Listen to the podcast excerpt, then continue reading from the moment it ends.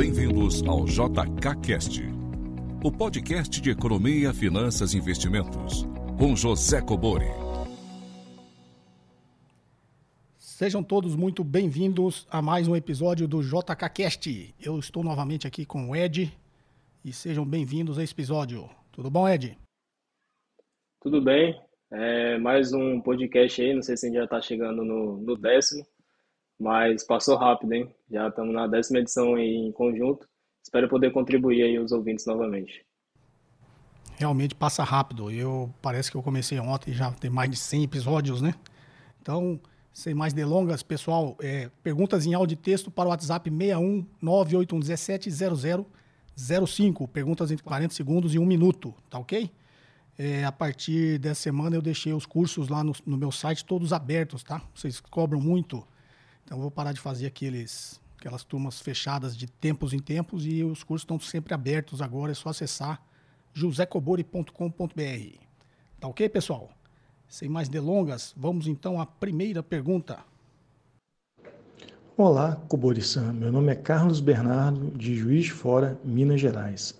A minha dúvida é sobre as razões que levam uma empresa estabelecida como sociedade limitada a assumir a forma de sociedade anônima de capital fechado. Quais são as vantagens de uma sociedade anônima de capital fechado se ela não pode oferecer ações em bolsa nem emitir debêntures para terceiros? Muito obrigado. Bem, vamos lá, Carlos Bernardo de Juiz de Fora. Bom, só uma correção, Carlos. Na verdade, uma SA de capital fechado, ela pode emitir debêntures, tá? Ela só não pode oferecer ao público, né? Ela não pode fazer uma oferta pública para fazer uma oferta pública tem que ser uma empresa de capital aberto, porque ela é regulada, está registrada na CVM e aí ela pode oferecer as suas debêntures ao público. Mas uma SA de capital fechado, ela pode emitir debêntures, tá? Só que vai ficar limitado a quem ela oferecer, porque não vai ser uma oferta pública. Geralmente é uma operação privada entre é, alguns investidores ou algumas instituições financeiras e a empresa, tá? Então, só essa correção, a SA de capital fechado, ela pode emitir debêntures. É, as vantagens são, é, porque a limitada, apesar do nome, né, responsável, sociedade por responsabilidade limitada, ela na prática ela não, não é tão bem assim. Né? Os juízes, o judiciário costuma, principalmente na justiça trabalhista, é alcançar o patrimônio pessoal dos sócios. Tá? Então, como ela consegue, a justiça descaracteriza a personalidade jurídica da empresa, então, na prática, essa responsabilidade não é mais limitada. E na SA, ela é limitada mesmo, tá? A responsabilidade do sócio é limitada, dos acionistas, é, e dificilmente a justiça, você vê a justiça quebrando a personalidade jurídica de uma SA. Então, isso é uma primeira vantagem, né? As decisões de gestão de uma empresa limitada, elas são um pouquinho mais burocráticas também. E tem um quórum diferenciado, né? Uma, uma limitada, ela precisa de 75% para algumas questões para deliberar, né? E uma SA não, ela precisa de 50% mais uma ação né, para deliberar. Inclusive, pode ter outras classes de ações. Né? É, por exemplo, as duas startups que eu fundei aqui, eu invisto, elas são, foram constituídas como SA. Tá? E a gente pode emitir ações ordinárias e preferenciais. E para ter o controle da empresa, você precisa ter a maioria das ordinárias. Então, você tem algumas vantagens aí. A administração de uma SA costuma ser um pouco mais segura, mais profissional, porque as SAs precisam ter um conselho de administração. Tá? Então, tem um órgão deliberativo acima do, do executivo, né? Da, da, do comitê executivo da empresa. Então, costuma ser uma, uma, uma gestão mais profissional. E, como eu tinha corrigido no início, ela consegue captar, captar mais facilmente via debêntures, tá? mesmo sendo capital fechado. E, eventualmente, ela pode abrir o capital e captar via ações, né? fazer uma oferta pública inicial. Tá ok? É, e mais outras características aí burocráticas, mas basicamente é isso. Né? Você tem uma empresa limitada, você pode levar esses pontos em consideração para você transformar ela numa SA. Tá ok? Você vai é, profissionalizar um pouco mais. E a, como é uma SA, ela está sujeita à lei das SAs e a limitada é o Código Civil. Né? Então, digamos assim, está muito mais sujeita a várias outras interpretações da lei, né? já que é muito amplo o Código Civil. E uma SA não, ela está é, subordinada à lei das SAs. Né? e a lei das SAs estabelece lá que a empresa tem que distribuir dividendos, o mínimo né, de dividendos, ela tem que reservar 5% do capital, dos lucros, né, para reserva de capital, reserva de lucros, e a limitada não tem nada disso, tá? Então, é, um minoritário numa sociedade limitada, ele eventualmente pode não receber distribuição de lucros nenhuma, né? Se a, a sociedade de, assim deliberar no seu contrato social, ele pode não receber. E numa SA não, ele tem um mínimo ali estabelecido por lei para receber. tá ok? Então são algumas. Se você consultar algum contador, né, algum escritório, algum, algum uma revista especializada na área contábil, você vai ver que tem vários detalhes burocráticos, mas é, grosso modo é isso aí, tá ok? Ed, você gostaria de fazer alguma, algum comentário? É, só para lembrar, né, acho que como tudo na vida existem os pontos positivos os pontos negativos. Então, entre limitado e SA, de SA, né, acho que talvez seja o seu caso aí de você estar tá querendo abrir uma empresa, você vai ter que ver né, qual que se encaixa mais. E aí aproveita e pega essa dica do professor e com certeza você consultar um contador aí vai te ajudar bastante nessa decisão. Inclusive, quando eu abri a minha empresa aqui, eu tive sorte né, de pegar uma assessoria contábil bem interessante. Inclusive, quando eu abri o CNPJ, é, é, ele foi encaixado na limitada, mas não tem essa questão ainda né, de, é, de juntar junto com a pessoa física. Então você tem que ficar acompanhando, porque isso muda de, de tempos em tempos. Então é sempre bom ver aí o que está mais atual aí com o contador da área. Legal, Ed. Obrigado aí pelo acréscimo aí na nossa resposta. Sem mais delongas, vamos aqui então à próxima pergunta. Olá, professor. Eu sou Rafael, falo de Campo Grande, Mato Grosso do Sul, e eu estou escrevendo um livro para alunos de sexto ao nono ano, para educação básica. E gostaria que o senhor elencasse tópicos de economia, finanças e investimentos que o senhor acha que deveriam ser estudados na escola, mas não são. Tem em vista que os alunos dessa faixa etária estudam uma matemática que para nós, para quem é matemático, engenheiro, economista, é muito básica, mas para o público em geral, não. Então já tem polinômios lá, já tem função quadrática, esse tipo de coisa já está ali, tá bom? É, então não se preocupa muito se o assunto que o senhor vai elencar é muito complexo ou não. Quanto mais tópicos o senhor me disser, é, vai me ajudar mais, porque eu corro atrás de estudar esses tópicos e decido se é muito complexo ou não, se cabe no livro ou não, se precisaria de um espaço maior e assim por diante. Além disso, creio que vai ser interessante para o público em geral saber o que, na opinião do senhor, eles deveriam ter estudado na escola e infelizmente não estudaram, tá bom? Muito obrigado, parabéns pelo canal. Bem, Rafael de Campo Grande, Mato Grosso do Sul. Rafael, vou deixar essa sua pergunta pro Ed, mas eu, assim, até porque eu não, eu não dou aula para o ensino básico, apesar de eu gostar de ter uma certa simplicidade didática, é, e geralmente até os alunos de pós-graduação tem, sempre tem muita dificuldade com matemática. Né? Eu costumo achar que se a pessoa tiver habilidades em matemática financeira para ser um investidor ou valer uma empresa, eu acho que é o suficiente. Né? Você disse aí polinômios, função quadrática, não sei se precisa de tudo isso. Mas, como eu disse, vou deixar essa com o Ed. Ed, é com você. Então, Rafael, vamos lá. Primeiro, pode até parecer um pouco contraditório, né, que eu vou falar, visto que eu sou, sou da área, mas a gente precisa saber até que ponto, né, isso vai ter impacto e relevância, porque uma coisa é ser obrigatório, outra coisa é a, a criança gostar desse tipo de temática, né? Então, é uma coisa que é muito complexa, vários assuntos é muito, muito difícil de transmitir de forma simples. Inclusive, um grande diferencial, né, de alguns professores é justamente isso, é você tentar simplificar. Mas se você for pegar, né, nós como investidores, a gente vai, ah, isso aqui deveria ser passado no ensino médio, no ensino fundamental. Só que se você for pegar qualquer outro profissional da área, ele também vai querer, né, colocar os tópicos dele como obrigatório no ensino básico. Então você vai conversar com o psicólogo, ele vai falar, ah, é fundamental ter inteligência emocional, você ter controle sobre as suas emoções. Aí você vai né, conversar com um vendedor, ele vai falar, putz, né, é essencial ter técnicas de vendas, todo mundo vai precisar é, vender algum dia ou se vender. Você vai perguntar para um advogado, ele vai elencar um monte de coisas que deveria ser ter passado né, no ensino básico. Então, se a gente for colocar tudo que todo mundo acha que é essencial, né, talvez vai ter que mudar muito é, o cronograma de estudo do, das escolas. Então, você tem que lembrar né, que a gente precisa separar o que, que uma criança tem que fazer e o que, que ela não tem que fazer. Então, muitas pessoas no mercado falam ah, uma criança tem que aprender o que é renda fixa, o que é renda variável. Só que você tem que lembrar que uma criança, né, ela precisa ser criança, né? Talvez ela praticar esporte, ela estudar assuntos mais simples, vai ser muito mais efetivo, até porque, né, eu gosto de falar que às vezes nenhum economista gosta de assunto de economia, né, que em geral uma criança de 10 anos. Então a gente precisa saber o que de fato é essencial ou não. Do meu ponto de vista, assuntos como finanças pessoais, finanças comportamentais, economia, desde que seja muito básico, a questão lá de escambo, de moeda, entender né, o valor de troca. Mas imagina, né, você chegar, principalmente você que está na parte de sexto ano, nono ano, falar, então, galera, a gente vai ver aqui instrumentos de política monetária. Né? Não sei se tem como deixar isso mais simples. Lógico que existem formas de passar, metodologias. Inclusive, até na universidade eu paguei uma disciplina que era avaliação da aprendizagem. Então, como você transmitir um conhecimento sem ser só ali na aula, na lousa. Então, você fazer dinâmicas, fazer brincadeiras. Mas eu acho que dependendo do tipo de assunto, não vai despertar tanto interesse da criança.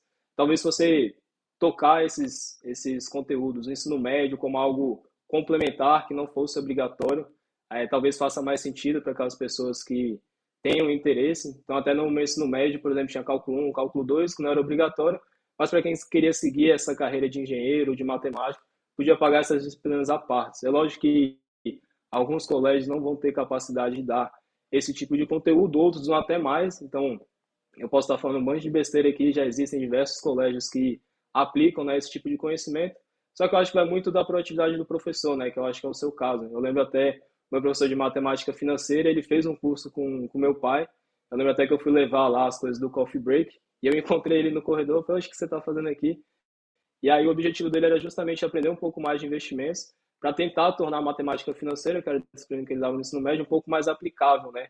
Para ter interesse, só que eu acho que quando a pessoa está ali saindo do ensino médio, é mais interessante, né? Às vezes ela já ganha um dinheiro é, para poder aplicar e, de fato, ele vai conseguir pegar aquilo que ele está transmitindo e trazendo para o cenário econômico e de financeiro, né? Mas acho que o ensino fundamental, talvez isso ainda esteja um pouco distante. A gente sempre tem que lembrar essa questão aí de dos interesses dos profissionais, né? Porque acho que todo mundo vai defender os seus interesses, o que é essencial ou não.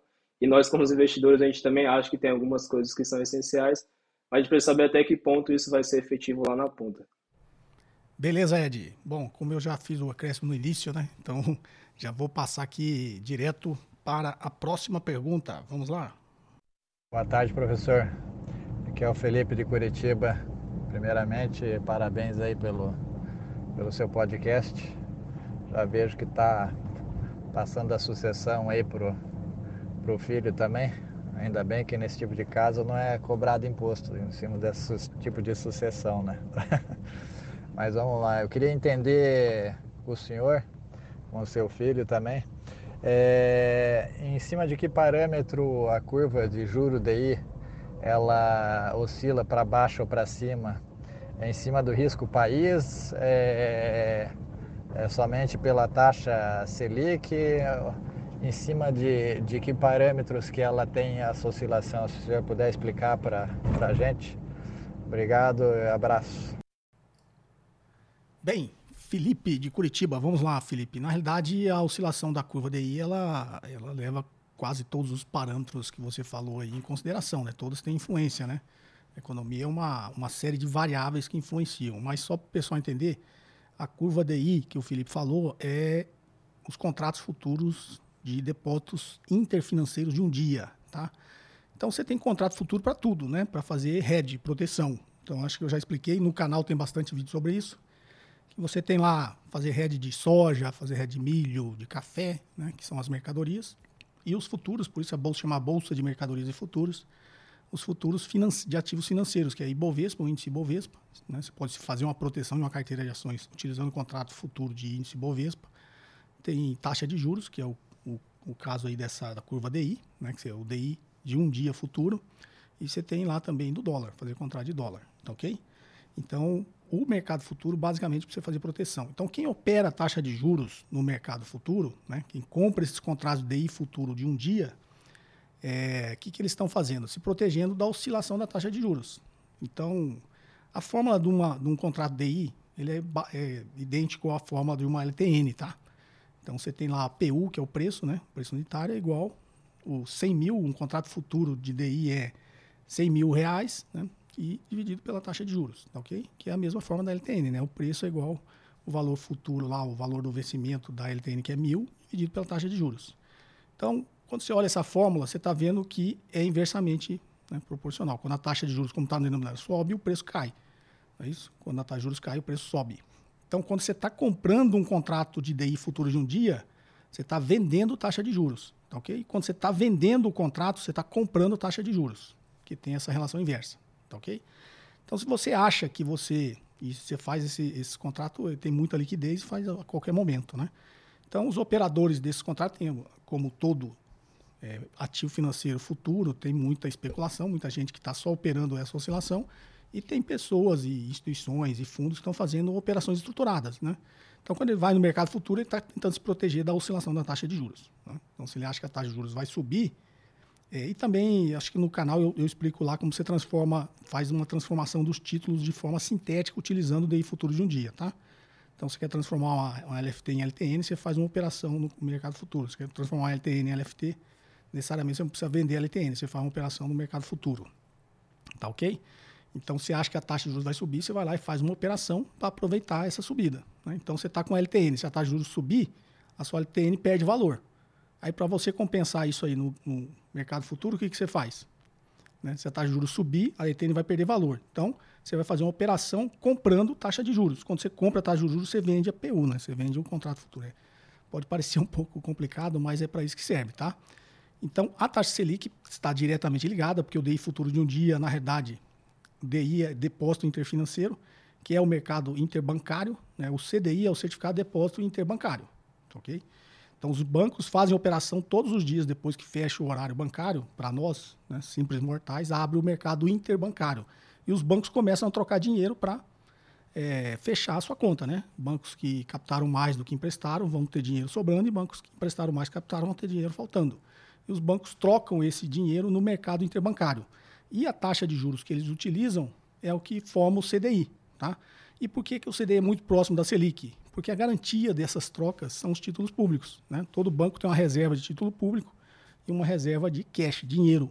Tá? E essa reserva de títulos acaba servindo como uma garantia dessas operações que os bancos fazem entre si.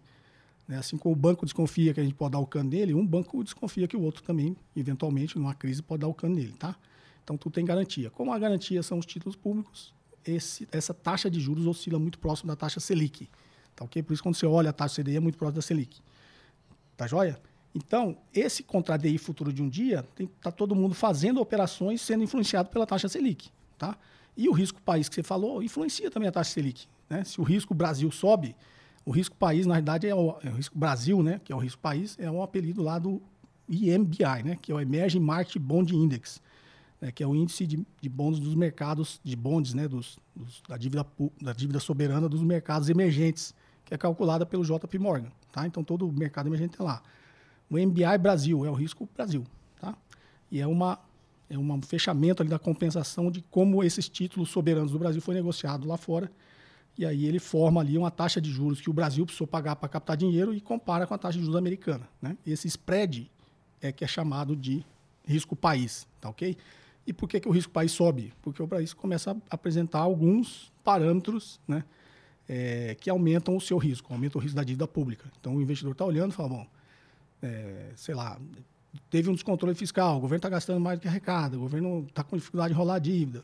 Então toda a informação econômica, marca econômica e até microeconômica no Brasil, isso vai influenciar o risco do país. Influenciar o risco do país, ele vai ter que tentar segurar, no, no, caso aqui, vai segurar o câmbio. Todo mundo que começa embora do Brasil, ele precisa segurar o câmbio. O que, que ele faz? Ele aumenta a taxa de juros. Ou torra um pouquinho das suas reservas internacionais. Né? É, só que para torrar a reserva internacional, ele não quer torrar o dólar, ele faz operação com taxa de juros. Né? Ele é o swap cambial. Né? O swap cambial está trocando câmbio por juros. Então, de alguma forma, ele está mexendo nos juros também. Tá? Então, todas as variáveis que se alteram no mercado vão influenciar a curva do DI. Tá joia? Peço desculpas porque ficou um pouco complicado, né? Falei muito rápido de conceitos que talvez demandariam aqui muito, algumas horas né, para explicar. Mas, para quem quiser entender, é, tem vídeos no canal e, os, como eu disse, os cursos estão abertos lá no meu site, tá? Se não me engano, eu explico bastante sobre é, mercado futuro é, no comportamento dos mercados, tá? Mas o curso Segredos da Independência, eu falo de macroeconomia também, investidor de alta performance também falo. Então, se vocês quiserem se aprofundar um pouquinho mais, entra lá no site, dá uma olhada no conteúdo desses cursos aí que vocês terão acesso a essa informação, tá ok? Ou no próprio canal. Tá joia? Ed, algum comentário? Não, nada a, a completar ou acrescentar, né? Acho que foi uma explicação bem detalhada e simples, apesar de parecer complexo até para confortar aí os ouvintes que não entenderam muito.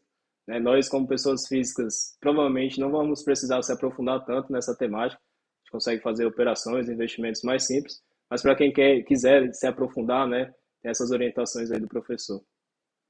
É, novamente eu peço desculpa, porque acho que é muito mais uma curiosidade, né, do, do Felipe, para entender o que, que influencia essa curva DI, né? Mas para não ficar uma coisa muito superficial, né, e a pessoa falar, pô, não explicou nada, eu precisei explicar rapidamente né, esses conceitos, eu sei que é um pouco complexo, mas espero ter atendido a curiosidade de vocês. Tá joia? Vamos à próxima, agora em texto. Professor Cobori, meu nome é Valdener e moro no Rio de Janeiro. Já me antecipo e agradeço pela oportunidade e a possibilidade da sua orientação. Seria correto calcular para uma renda mensal complementar desejada, multiplicar essa renda por 12 e dividir o resultado pela taxa de juros paga por um título do Tesouro Direto IPCA+, com juros semestrais? Por exemplo, para uma renda de mil reais, seriam necessários aplicar aproximadamente 240 mil a uma taxa de juros de 5% ao ano. Caso meu raciocínio esteja incorreto, qual seria a fórmula correta para garantir uma renda complementar desejada? Como incidiria o IR nos pagamentos semestrais sobre o cupom de juros? Bem, é, aqui parece que é, é, eu até brinco, parece que é muito mais uma consultoria, né? Mas o, o Ed, inclusive, tem o curso lá, o Guia Prático de Investimentos. Eu vou pedir também para pôr né, o link aqui. Depois, Ed, quiser pôr o link desse curso aí lá no meu site também, tá? o pessoal ter acesso ao conteúdo, é um curso completo que o Ed fez aí dessas informações até para fazer essa parte de orçamento, finanças pessoais, calcular essas rentabilidades, né? Isso aqui está mais ligado. Você quer saber o montante que você precisa ter para ter uma renda mensal aplicada a essa taxa de juros, não é isso? Então vou, como o Ed dá aula disso aí, né? Tá tendo o curso deles conteúdo, vou deixar que ele responda. Tá joia? Vamos lá, Ed? Show. Vamos lá, então. É até engraçado, né? Ficar fazendo jabá. É, eu não sou muito de, de ficar fazendo esses merchants, mas de fato, né, lá tem essas planilhas onde você consegue calcular e automatizar esses cálculos. Mas para quem quiser fazer na mão aí, inclusive você e os demais ouvintes, é um cálculo simples, é menos complexo do que parece, e depois eu vou entrar um pouco mais específico nesse exemplo que você deu. Mas se você quer saber o montante que você precisa ter né, e a renda desejável lá no futuro com um determinado rendimento que você possa aperformar, você consegue encontrar né, qualquer uma dessas três variáveis. Então, basicamente, a fórmula é o montante que você precisa ter é igual a renda que você deseja sobre a taxa de rendimento. Então, ah, eu desejo ter é, 5 mil de rendimento a uma taxa de 0,7 ao mês, e isso vai te dar o montante né, que você precisa. Ou vice-versa, você tem um montante, você tem um rendimento, quer saber a renda. Ou você tem um montante e a renda precisa saber a taxa que você precisa performar. Então, dependendo do que você precisa, né, ou da simulação que você quer, né, você vai ver, ah, eu preciso performar tanto para ter essa renda mensal desejada, eu preciso guardar tanto para ter esse complemento, ou a partir desse montante, desse rendimento, eu vou conseguir essa renda extra. Então, você pode brincar né, com essas variáveis. E aí, pegando mais diretamente, né, esse exemplo que você deu da, do Tesouro Direto, o que você está confundindo um pouco é a taxa de rendimento com a taxa de cupom. Né? Então, é uma coisa que muita gente confunde. O que você vai receber do cupom não é aquele rendimento ao ano que aparece lá, mas é tabelado. Né? Então, alguns pagam 6% ao ano, outros pagam 10% ao ano. E como é pago semestral, então você vai receber não metade disso, né? porque tem os juros compostos, mas se for te passar em um valor exato, né? o de 6% paga 2,95% ao semestre e o de 10% paga 4,88% ao semestre. Né? Lógico que isso aqui vai estar arredondado, você precisa pegar mais casas decimais, e aí, para você saber também o mês que você vai receber, né, caso você queira se planejar com esse complemento que vai entrar na sua conta, você pega aí, né, até um pouco decoreba, mas todo título que vence é, com um valor par, ou seja, 2022, 4, 26, 30, 40, 50, você vai receber o cupom todo fevereiro e agosto, ou seja, né, intercalado em seis meses. E se terminar ímpar, 23, 26, né, 31, nem sei se tem esse data, mas sempre que terminar ímpar você vai receber é, no mês de maio e no mês de novembro, né? Então, para você se programar aí, às vezes você pode comprar até títulos diferentes para ficar um espaçamento menor, mas basicamente, né, essas são as informações. Em relação ao imposto de renda, vai depender do prazo que você vai receber o cupom, ele vai funcionar igual a tabela regressiva de qualquer renda fixa. Então, o máximo lá de 22,5% até o mínimo de 15%. Ou seja, você vai investir agora. Aqui seis meses você vai receber o primeiro cupom, em seguir 22,5%. Aqui um ano você vai receber o segundo cupom, vai, receber, vai incidir 20%. Aqui, dois anos para frente, tudo que você receber vai incidir 15%. E lembrando que esse valor é retido na corretora. Você não tem que informar nada mensal, você não tem que calcular DARF, pagar, não. Automaticamente é igual juros é, sobre capital próprio. Entrou na sua corretora, aquele já é valor líquido, a corretora já repassa a parte devida para a Receita Federal. Então, basicamente, essas informações acho que serve até de título de curiosidade para os demais ouvintes. Então, essa questão do cupom, né, de ter essa incidir o imposto de renda, os meses que você recebe, quando que você vai receber, né? Então é bem interessante saber isso, até a questão do percentual. Mas se você está pensando em renda extra, talvez um fundo imobiliário, né, talvez faça mais sentido do que você investir lá pelo Tesouro Direto, principalmente hoje em dia, né, com esses rendimentos da, na taxa de renda fixa. É, e lembrando que no, no, fundo imobiliário você tem né, o potencial de valorizar o seu principal. Então fica de olho em relação a isso. Né? Geralmente quando o pessoal pensa em renda extra, pensa logo em fundo imobiliário. O, o Tesouro Direto talvez não, não você não consiga, não consiga né, maximizar, a não ser que você não queira correr esse risco do seu principal. Legal, Ed. Bom, lembrando é, não só o Merchan, né? Lembrando que o curso do Ed com 170 aulas e várias aí, acho que mais até de 20 planilhas, tá? Tem uma delas que faz exatamente esse cálculo aí que você surgiu a dúvida, tá joia? Vamos aqui à próxima pergunta. Ecobori, tudo bem?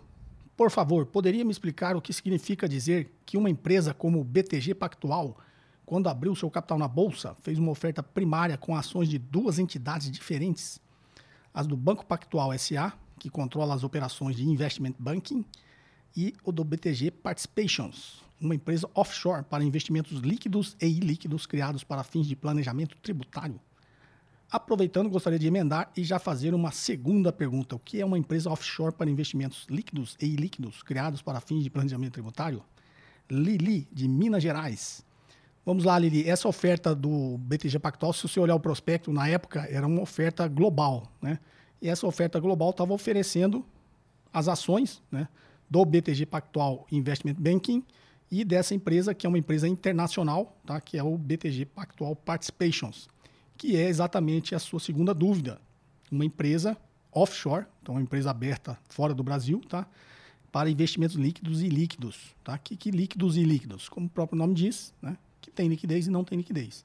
Então você tem uma empresa offshore, que é uma empresa internacional, que é a BTG Pactual Participations.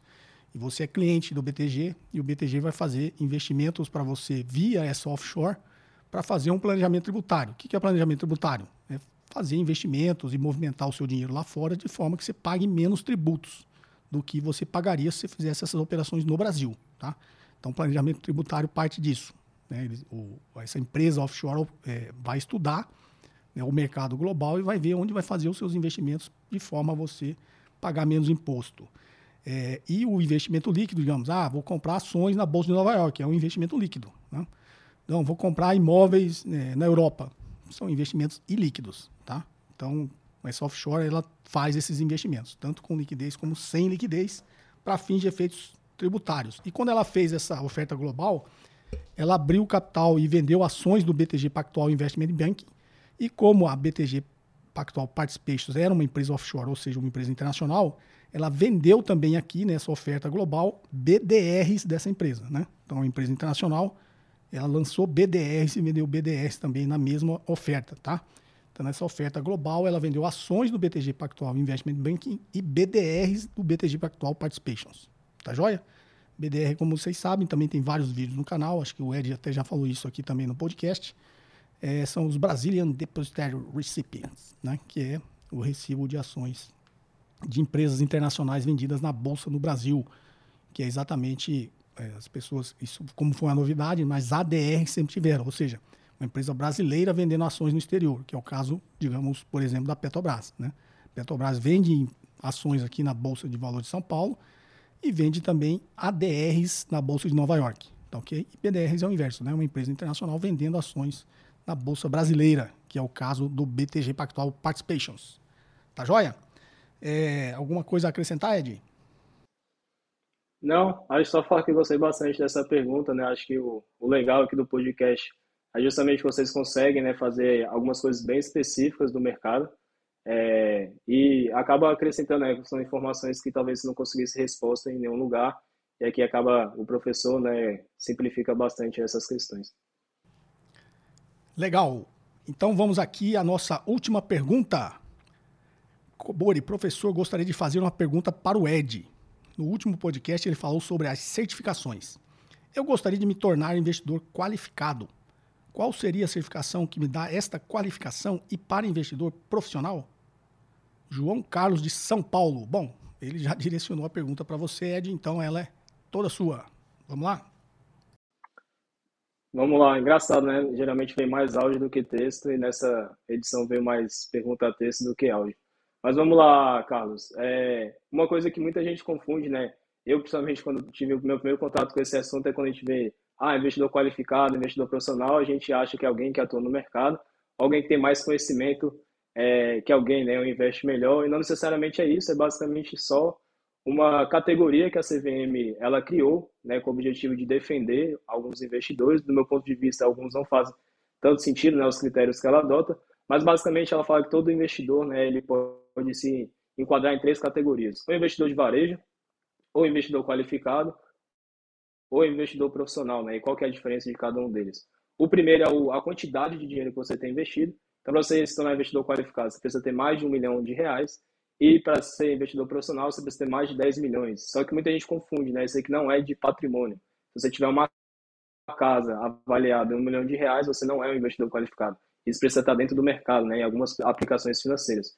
Inclusive, muita gente fala, ah, mas como que ele vai conseguir comprovar isso? Quando você faz alguns tipos de investimentos que são destinados a só esses públicos, você precisa anexar lá esses comprovantes. Né? Não só dessa, dessa questão do montante que você tem, mas caso você tenha alguma certificação que te enquadre né, dentro dessas outras categorias. Então, a, as cinco principais são aquelas que eu falei, né, até no outro podcast é, sobre certificação, que é o CEA, da Ambima, o CNPI, da, da APMEC, que é para você se tornar analista, você o de agente autônomo, o CFP, o CGA, né, que é o de gestor, e o outro de planejador financeiro. Então, basicamente, né, inclusive, se você quiser ver a resolução certinha da CVM, tem né, o, o, detalhadamente todos os certificados que ela atesta, né, como você se enquadrar, e lembrando que todo investidor profissional também é qualificado. Então, quando você tira alguma dessas certificações, né, ele te enquadra nas, nas duas categorias. Então, nem todo qualificado é profissional, mas todo profissional é qualificado, né? Então, você precisa se atentar em relação a isso. O que você precisa tomar cuidado é aquilo que eu falei no podcast anterior, né? Será que faz sentido você pagar um exame, você gastar tempo estudando, você pagar uma anualidade, uma trimestralidade só para poder se enquadrar no, como investidor qualificado? Então você precisa saber o propósito por trás disso, né? saber se faz sentido. Né? Para mim, né, só tem três linhas que talvez você precise se enquadrar no investidor qualificado. Ou o cargo que você atua te exige essa certificação, ou você quer sair mais bem atendido lá pelo seu banco pela sua corretora. Então, hoje em dia, eles têm né, atendimentos exclusivos, alguns escritórios que só pode ir investidor profissional, alguns, né, um certo tipo de glamour, né, ele vai te oferecer lá um cafezinho, você vai poder ir lá com horário marcado, sem pegar a fila. Ou é, você, de fato, né, no caso, o primeiro é você precisar trabalhar na área, o segundo é a questão do glamour, e o terceiro é você poder tirar a restrição dos produtos, né? Então, por exemplo, tem alguns fundos imobiliários que é só para investidor qualificado, BDR, GTF é só para qualificado, CRI, CRA, alguns fundos de participação, na verdade acho que quase todos. Então, ah, eu quero investir nisso aqui, eu não posso porque eu não sou qualificado ou não tenho um milhão de reais.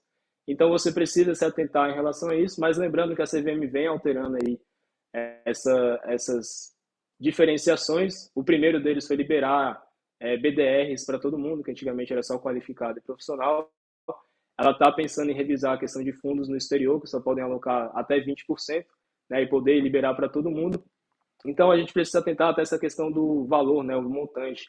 Ela está fazendo alguns estudos que talvez reduza de 1 milhão para 600 mil reais, né, para tornar um ambiente mais democrático. E eu tenho algumas críticas em relação a esse montante. Né? Não necessariamente você tem mais dinheiro que você vai ser um investidor melhor. Né?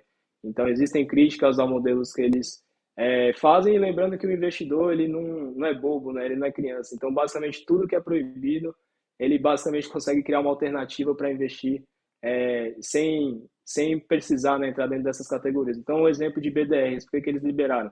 Porque eles perceberam que todo investidor estava abrindo conta lá fora e investindo diretamente nas empresas. Né? Então, ele estava querendo assegurar com que algumas pessoas não fizessem esse movimento, né, por, por eles acreditarem que investir no exterior era mais arriscado, só que o investidor falou, putz, né, em vez de eu investir aqui por BDR, eu vou abrir minha conta lá fora e investir direto, né? E a gente precisa se perguntar, putz, o que é mais arriscado, né? A pessoa investir aqui no Brasil, ter uma forma de, de tributação, rola levar o dinheiro lá, né, ter o risco cambial e aplicar diretamente. Então, ele começou a perceber né, que não fazia sentido impor um monte de restrição, sendo que, na verdade, o investidor né, estava criando alternativas para conseguir fazer os seus investimentos. Bem explicado, Ed aí é o especialista em certificações, até porque ele já tirou algumas e também já é, estudou várias, né, Ed? Então, ele está mais qualificado para responder essas perguntas de certificações do dia a dia. Tá ok, pessoal? Bom, espero que vocês tenham gostado. O episódio de hoje acaba aqui. É, agradeço novamente aí a colaboração do Ed com as perguntas aí específicas bem respondidas. É, espero vê-los no próximo episódio. Perguntas em áudio e texto para o WhatsApp 61981170005. Tá ok, pessoal? Ah, alguma colocação final, Ed? Não, só isso. Agradecer novamente a, a oportunidade e espero vocês na próxima semana. Legal, então, pessoal. Forte abraço. Até sábado que vem. Você ouviu mais um episódio de JK Cast, o podcast de economia, finanças e investimentos com José Cobori.